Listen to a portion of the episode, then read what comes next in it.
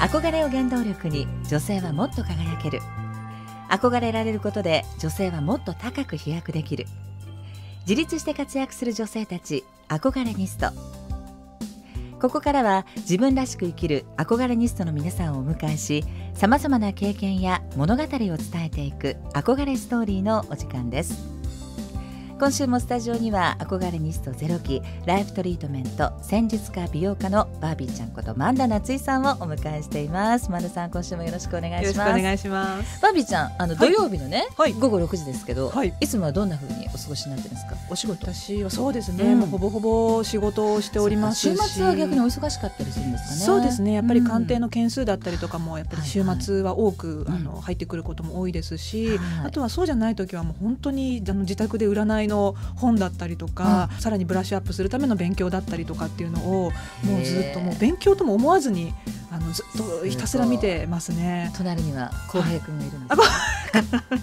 猫ちゃんがね。そうなんですよ。浩平君とめぐみちゃんがおりますが、はい。記事のね囲まれながらね、はい、猫ちゃんとの生活だそうです。はい。あの前回はバビーちゃんの人生の転機とか現在に至るまでのお話を伺ってまいりました。はい、今週は戦術家としての活動について詳しく聞いていきたいと思います。はい。まずはあの肩書きのところにも書いてあります。ライフトリートメントなんですけど、はい、これはどういう？これはやっぱり前職がそのヘアメイクで、まあ、美容業だったこともあって。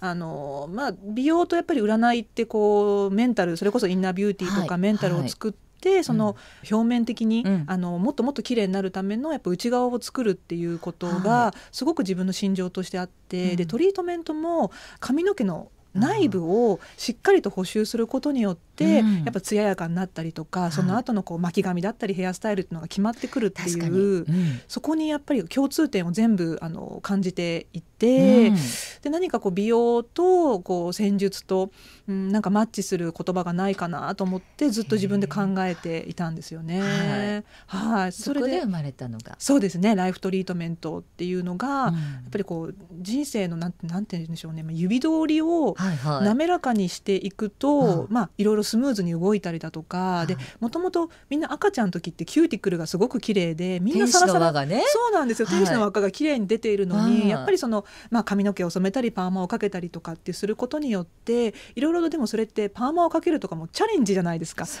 ね、もっと美しくなるためにチャレンジするっていうそのパーマが髪の毛を傷めさせたりとかきしませたりっていうそのチャレンジと補修とっていうのが同じぐらいちゃんとやっていないと次のチャレンジもできないなっていうなんかこう印象があったのでやっぱトリートメントって大事だなあのきしませないようにするって大事だなっていう、ね、はい思いですね。美容院行ってトリートメントしていただいて、はい、髪の毛がね指が本当に指取りがスルッと入ると、はい、なんか幸せな気分になりますそうなんですよ。なんかそれだけでもなんかこう女度がぐっと上がるっていうかテンション上がるし、ね、そうなんですよね。キッシキシだったらやっぱりなんか振り向いてくれる方も振り向いてくれないんじゃないかなっていう。それもありますね、はい、だから人生のもつれにオイルを流して滑らかにするのが、そうですね。ね夏井さんのお仕事ということです、サロンに伺うと、具体的にはどういう風な感じで鑑定をしてくださるんですか？そうですね。うん、まずはあの生年月日を、はい、あのまあ拝見して、うんうん、まああの西洋先生術四柱推命で、はい、その、まあ命術といって、はい、あのその方のお生まれになった時の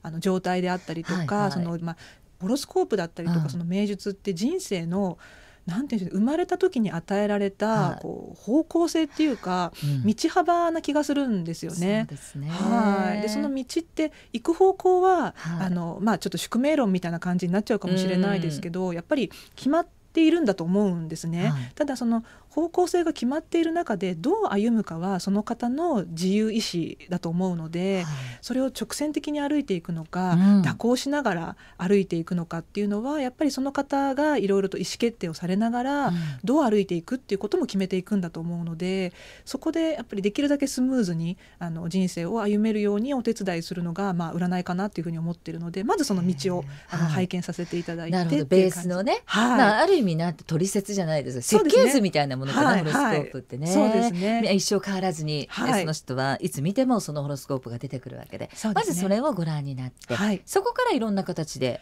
鑑定していくんですか？えっとまあ、その方その方の、うん、まあ、どういう案件かにもよるんですけれども、はいはい、やっぱりあのタロットカードだったりとか、うん、その牧術って言われるその時の運勢を切り取る、うん、あの見方があるんですけれども、はい、今どういう状況に対面されてどういうことで悩んでいるのかっていうのを具体的に見ていくんですね。でお仕事だと分かりやすいんですけど、そのいらっしゃったお客様のクライアントさんっていうんですかね、はいはい、例えば職場環境だったりとかで自分はどういうふうに見られているけれども、自分はでもどういうふうにやっていきたいってやっぱそこの温度差でいろいろと不和であるとかあのもつれが出てくるんだと思うんですよ。やっぱそのもつれを相手からの評価だったりとか、うん、あなたはこうやって見られてるのでここら辺を補強してくださいねとか、はい、今あなたの意思とこういうところがずれているのでこういうところをもっとニーズとして求められているからこういうことやってみたらどうですか？みたいな形で具体的にあの牧術でアドバイスをさせていただくっていう感じですね。すね。はい、客観的にだから、はい、今のその方の状況ともともと持ってらっしゃるポテンシャルとかそういうものを見て、アドバイスをしてくださるってことなんですね。そうですね。やっぱりあの取り目というか、その方の人生をこう俯瞰で一度見させていただいて、うん、でそこの取り目からまたぐっとあの内側に入っていって、はい、あの感情だったりとかをいろいろとこう共有しながらこうやってやっていきましょうねっていうような感じでお伝えはしていきます、ね、お時間どのくらいかかるんですか？もちろんあの、まあ、30分から、うんうん、あのコースはあるんですけれども、はい、リピーターの方はもうこれを聞くって決めてらっしゃる方とかもいるので30分でサクッとお帰りになる方もいれば、はい、一番長かった方4時間半。あの初めての方初めての方であれもこれもこれもあの、まあ、恋愛だったんですけれどもこの方と私付き合ったらどうなる？こっちの方だったらどうなる？選択肢？みたいな、えー、どの選択肢選ぶ？いるんだみたいな。まあ、羨ましい状況ですけどね。そんな選択肢あっていいなみたいな感じですけどそれをあの全員分出させていただいて。この人の場合はこうですよ。一番の方の場合はこうでまず一番さんこんな感じです。二番さんこんな感じです。4時間かかりますよね。4時間かかりましたね。やっぱりその方結婚とかだったりすると人生をやっぱり決める作業なので。そうですね。それをやっぱりお手伝いさせていただいた時は、もう4時間半ってなるとさすがにもうそろそろ どうですかね？あのご納得いただけました？でもバービーちゃん的にはやっぱりそれ見ると、はい。はい、あもう間違いなく3番だなとか。ただこれが面白いことに、うんはい、その方が結婚っていう枠組みをどう見ているかなんですよね。そうか。結婚に対する価値観っていうのも違いますもんねみんなね。そうなんですよ。人生のその感情を共有したいと思って結婚される大恋愛なのか、はい、もっと生活お金。そうですね。どういう枠組みの中に自分がはまりたくて結婚するっていうことを念頭に置いてらっしゃる方なのかってやっぱそれによってこの人の場合はこういう人生をもたらされるけどもこの人の場合はこっちだよと。でもあなたの生年月日はこれを求めてるからであればこっちの方の方がいいんじゃないか。決定しみたいな、感じだったりとか。はあのなので一概に結婚したいんです。どの方がいいですかっていうことでは、私は判断はできないですね。その方の生年月日が求めている、あの一番その方の幸せ幸せって何なのかっていうところを、生年月日でまず拝見させていただいて、どういうところに軸をお持ちなんだなっていうのを私の方で理解させていただいてお話をさせていただきながら、こういうあの結果にこの方だったらなっていくよとかそういうことをあの具体的にお話しさせていただきます、ね、でも丁寧にいろいろ見てくださるんですね。いやでもやっぱ私も面白いので、あまあ面白いって不謹慎ですけど、興味深いってことですよね。ですよね、でもそれが一番なんですよ。やっぱり興味持ってもらう。私の人生に、あバービーちゃん少なくとも目の前にいるバービーちゃんが、心を込めて、あの寄り添ってくれてるっていうのが嬉しかったりするんだと思いますそうですね。なので私も全身全霊であの毎回鑑定させていただくので、もう帰る時はもう本当ヘロヘロで、そうですよね。パワー使いますよね。使いますね。もうパフェ二つぐらい食べてもあの 全然足りないっていうぐらいあのパワー使いますね。じゃあラジオの前で一番から四番悩んでらっしゃる方がいれば、ぜひ、えー、バービーちゃんのサロンにね、足を運んでいただきたいと思います。はい、あの憧れメゾンの方にも、はい、ねあのお部屋をお持ちでいらっしゃって、はい、ブランディング占いっていうのがあるんですね。はい、これはどういうことなんですか？これは実は私自身も、まあずっとフリーランスでやってきた時に、自分の好きとか好みだけで、まあ自分のこうなんて言うんでしょうね。出し方というかアピールポイントを作ってしまうと、自分の視覚になっているところが見えなかったりするんですよ。でそうなると自分の本当の客層だったりとか、はい。自分に興味を持ってくださるお客様が、私に望んでることっていうのを意外に見えてなかったりするんですよね。あそうですよね。主観的にしかなかなかね人ってもの見られないですからね。で、ね、意外にやっぱりこう自分が求めて、うん、まあ求めていないと言ってたら語弊ありますけれども、はい。はい、あの理解していないとか気づいていないところに本当の,、あのお客様の層だったりとかそういうところがなんていうんでしょうね金脈に近いようなものがあったりとか埋まってたりするわけです、ね、そうなんですダウジングみたいなダウジングピピピピピみたいな感じで こここここみたいな感じでやっぱりあの意外とご自身あの気づかれないことの方が多いのでうん、で私のサロンも自分だったら自分のお部屋だったらこっちの家具がいいけれども私のあの来てくださるお客様の層はこっちの家具を望んでらっしゃるからこっちで統一しよう。っていうことをあの意識的にやっていくとやっぱり雰囲気作りとか、ね、そうなんです。お客様の満足度が格段に変わっていくので、うん、そこをどうあのアピールポイントとして出していくかっていうのは意外に自分から見ると視覚だったりするのでそこを先生術で出していくっていう感じですね。すね。はい、いやあのもしかしたらラジオの前の皆さんとホロスコープご覧になったことがないっていう方もい。らっしゃると思うので、はい、一回これ見とくとそうですね、ね、自分の設計図あの本当にそうだと思います。うん、あの人生で一回でも見ておくとはい、本当にまあ、あのさっきおっしゃっていただいたように、取扱説明書なので、はいはい、日頃から毎日それをあの見続ける必要ないんですよね。そうですよね。はい、やっぱ知っとくだけでも全然違います、ね、そうなんですよ。やっぱ取扱説明書って困った時に、い、ざ見るものっていう感じなので、やっぱりそれを知っておくか知っておかないかによって、そのまあ治り方が変わるというか、あの修復の速さが変わってくるので、やっぱりね人生そんな長い時間かけられないですからね、一個のことに。はい。いや一度バービーちゃんにお会いになってみることを私はお勧めしたいと思います。はい、私もお勧めします、はい、さあそれではここで一曲お送りしましょう。今週も、えー、はい、バービーちゃんからリクエストをいただきました。はい愛さんのナンバーですけど、はい、この曲は何か思い入れはあるんですか？そうですね、うん、私が戦術家になって、はいはい、まあ、お仕事させていただいてから、うん、前職のあの兼ね合いもあっていろんなこう芸能人の方だったりとか、うん、著名人の方を拝見させていただく機会もありましたし、もちろんあの OL さんだったりとか一般職の方も本当にあのジャンル多種多様な方々、あの拝見させていただくんですね。でそうなってくると何かそういうこう社会的な肩書きであったりとか、こう人から見られている何か看板みたいなものはものすごく違うんですけれども、はい、生年月日っていう一つのあの、まあ、見方を通して見た時に、はい、何一つ大差がないというかあの悩んでいるその大きさは違えど、うん。抱えているその悩みの根源は一緒なんですよね。はいはい、なんかそこであ人って結局対等じゃんっていうあの感じがあって。、はい、でみんながみんな平凡だしみんながみんな、うん、あの英雄なんだなっていうことをなんとなくこの曲からもあの教えていただいたっていう感じですね。そうですか、はい、そんな大切なナンバーお送りしましょう。愛でみんながみんな英雄。お送りしたのは愛でみんながみんな英雄でした。先ほど先日占いのねお話をたくさん伺ってきたんですけど、はい、あの女性占い好きの方多いと思うんですよ。多いです。私も私もって今、おそらく皆さん手を挙げてらっしゃると思うんですけど、はい、なんかこう見てね、あの鑑定していただく時のまあ注意事項じゃないです。心構えとかってあるんですか？はい、そうですね。うん、あのまあこれを確実に守ってくださいとか、はいはい、そういう基本的なまあ注意事項っていうふうにお伝えはしていないんですけれども、うん、来ていただいたお客様には、はい、あの必ずご説明させていただくのは、やっぱりあのさっきもおっしゃっていただいたように、うん、その取扱説明書だと思ってくださいねっていう形でお伝えはさせていただくんですね。はいなので例えば何でしょう占いを通して、こうしないと幸せになれないとか、こうしないと金持ちになれないみたいな、はいはい、ありもしないことっていうか棚ぼたな奇跡を私たちもこう語ってるわけでは、お伝えしてるわけではないので、はい、その方のあくまでもこうポテンシャルだったりとか、こう地盤の底上げをさせていただくあのお手伝いをさせていただくっていう仕事だと思っているので、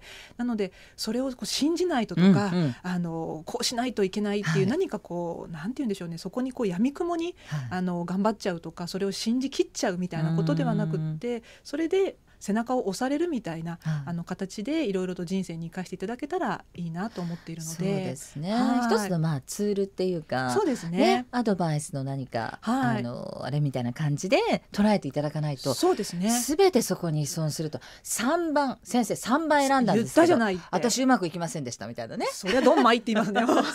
そりゃどんまいってなりますけど、ね、そうそう。まあ依存しすぎないという言い方があれですけれども、はい、あくまでも一つのツールとしてそうですね、ね、あのアドバイスとして受け入れていただければいいななんて思います、はい、さあそしてあのせっかくねバービーちゃんにお越しいただいたので、はい。2020年ってちょっと大変な年だったじゃないですか、はい、そうですね。大きな影響をもうすべての方に世界中ですから。そうですね、うん、あのまあこれは全先生術師が、はい、あの見えていたことなんですけれどもあのこれ200年に一度の大転換期だったったんですね、うん、2020年っていうのが。はいはい、でただその2020年に大きな世界中で転換期を迎えるなって全先生術師が分かっていたにもかかわらず、うん、それがコロナであの時代が変わっていくっていうところまではやっぱり象徴としては大きすぎたのでコロナだっていうことが言える先生術ほんのいなかったと思います。ただこれはもう200年に一度のその転換期っていう景色を私たちが今この目の当たりにしているっていうことの意味が確実にあるんだと思うんですね。はい、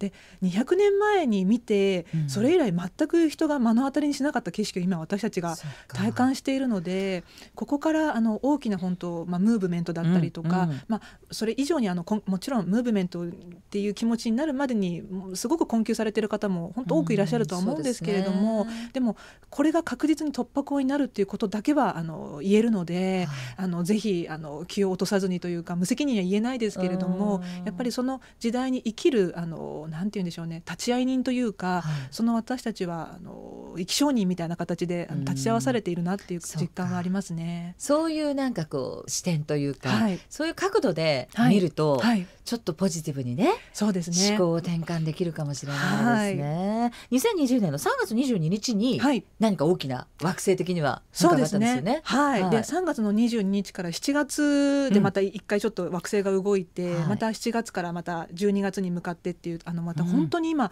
一番大きな星たちがもうめくるめく動いているので、そりゃもうあの戦国時代かっていうぐらいのことが起こって当然なんですね。で今まではその200年続いていた、はい、まあ、地の時代っていう時代が終わって、次は、えっと、2020年この今年の12月の23日以降は風の時代っていう時代に、ヤギ座から水亀座に移ったそうなんですよ。ことなんですね。はい、その世代間的なものがヤギ座から水亀座に移っていくので、今まで構築されてきた常識であるとか、これがいいと思われていたものっていうのが全く抜本的に変わってしまうんですね。なのでそこでやっぱり混乱も起きますし、はい、あの、はい、今までと同じやり方では通用しないっていうことに、うん、やっぱりあの嘆かれる方ももちろん世界中で多くいらっしゃるんだなっていう印象はありますけれども、ただそこを乗り越えていくヒントっていうのもものすごくその風の時代っていう一つのテーマによって、うん、あのもたらされているので、そこをどうあの読み解いて味方にしていくか、そこで生き抜いていくかっていう、まあ、サバイブの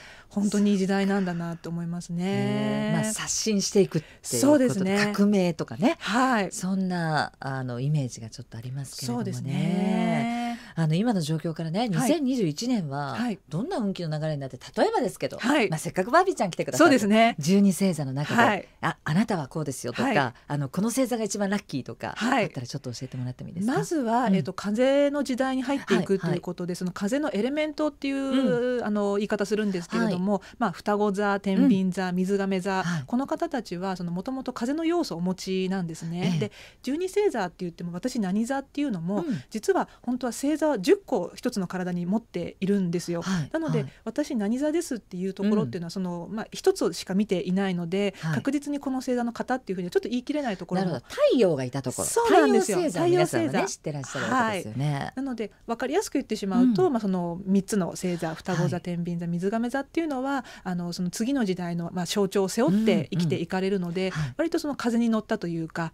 あのスムーズにいかれる方はあの多いと思いますし、その風の星座もそうなんですけれども、風の星座がなかったとしても、はい、風の星座のように生きていくっていうこと自体がテーマになってくるんですね、うん、なのでやっぱり流通であるとかコミュニケーションであるとか情報を、まあ、はい、あの流通させるっていうあの象徴があるので、人とのつながりであるとかやっぱりそういうところがかなりクローズアップされてくる感じですかね。知性とかもね、はい、ありますか、ね、お勉強したりとか。そうですね。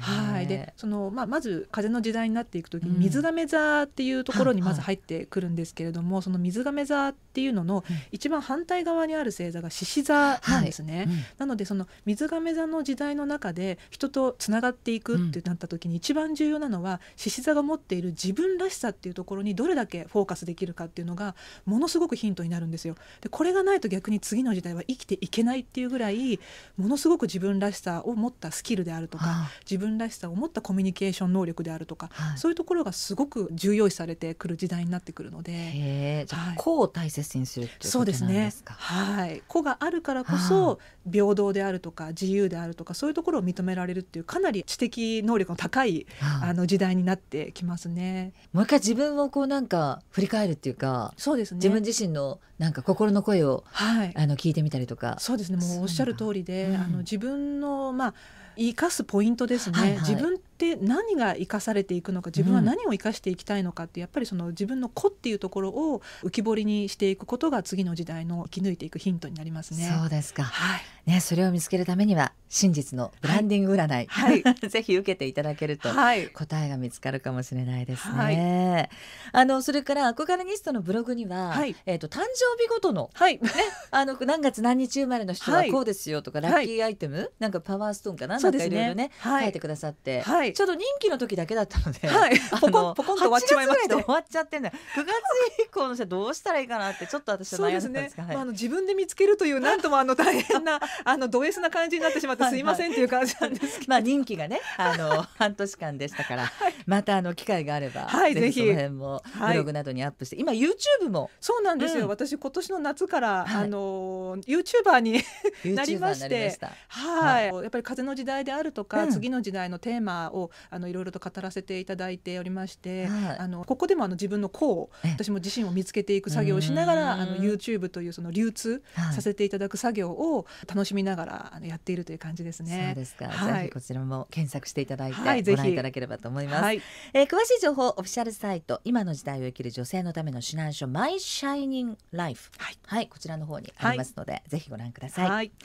はいさてあのこのコーナー憧れストーリーでは最後に毎回、憧れニストの皆さんに同じ質問をしてるんですけれども、はい、まあ憧れニストの方は人生で幾度か岐路に立った、はい、え瞬間があると思います、はい、マンダさんが岐路に立ったあの日の自分に一言、何かメッセージを送るとしたらどんな言葉を送られますか？そうですね、うん、やっぱり案ずるなこれからもっと人生面白くなるぞっていうことをあの、うん、頃の私に言ってあげたいですね。はい、実際にねそれを今生き生きと頑張ってらっしゃる、そうですね。いるわけですからね。はい、やっぱりヘアメイクの時も好き好んで選んであの始めた仕事ですけれども、やっぱりそれ以上に、今自信を持って仕事できてるっていう手応えがあるんですね。まあ、まあ満足感というか、あるので、もっともっとあの面白くなる人生が待ってるよっていう感じで伝えてあげたいですね自分に。はい、元気が出るね言葉ですよね。はい、いや本当にあの楽しくてずっと延長で今日は 延長お願いしますっていうそんな気分なんですけれども、はい、ねあのご縁があってお会いできてとっても嬉しかったです。ありがとうございます。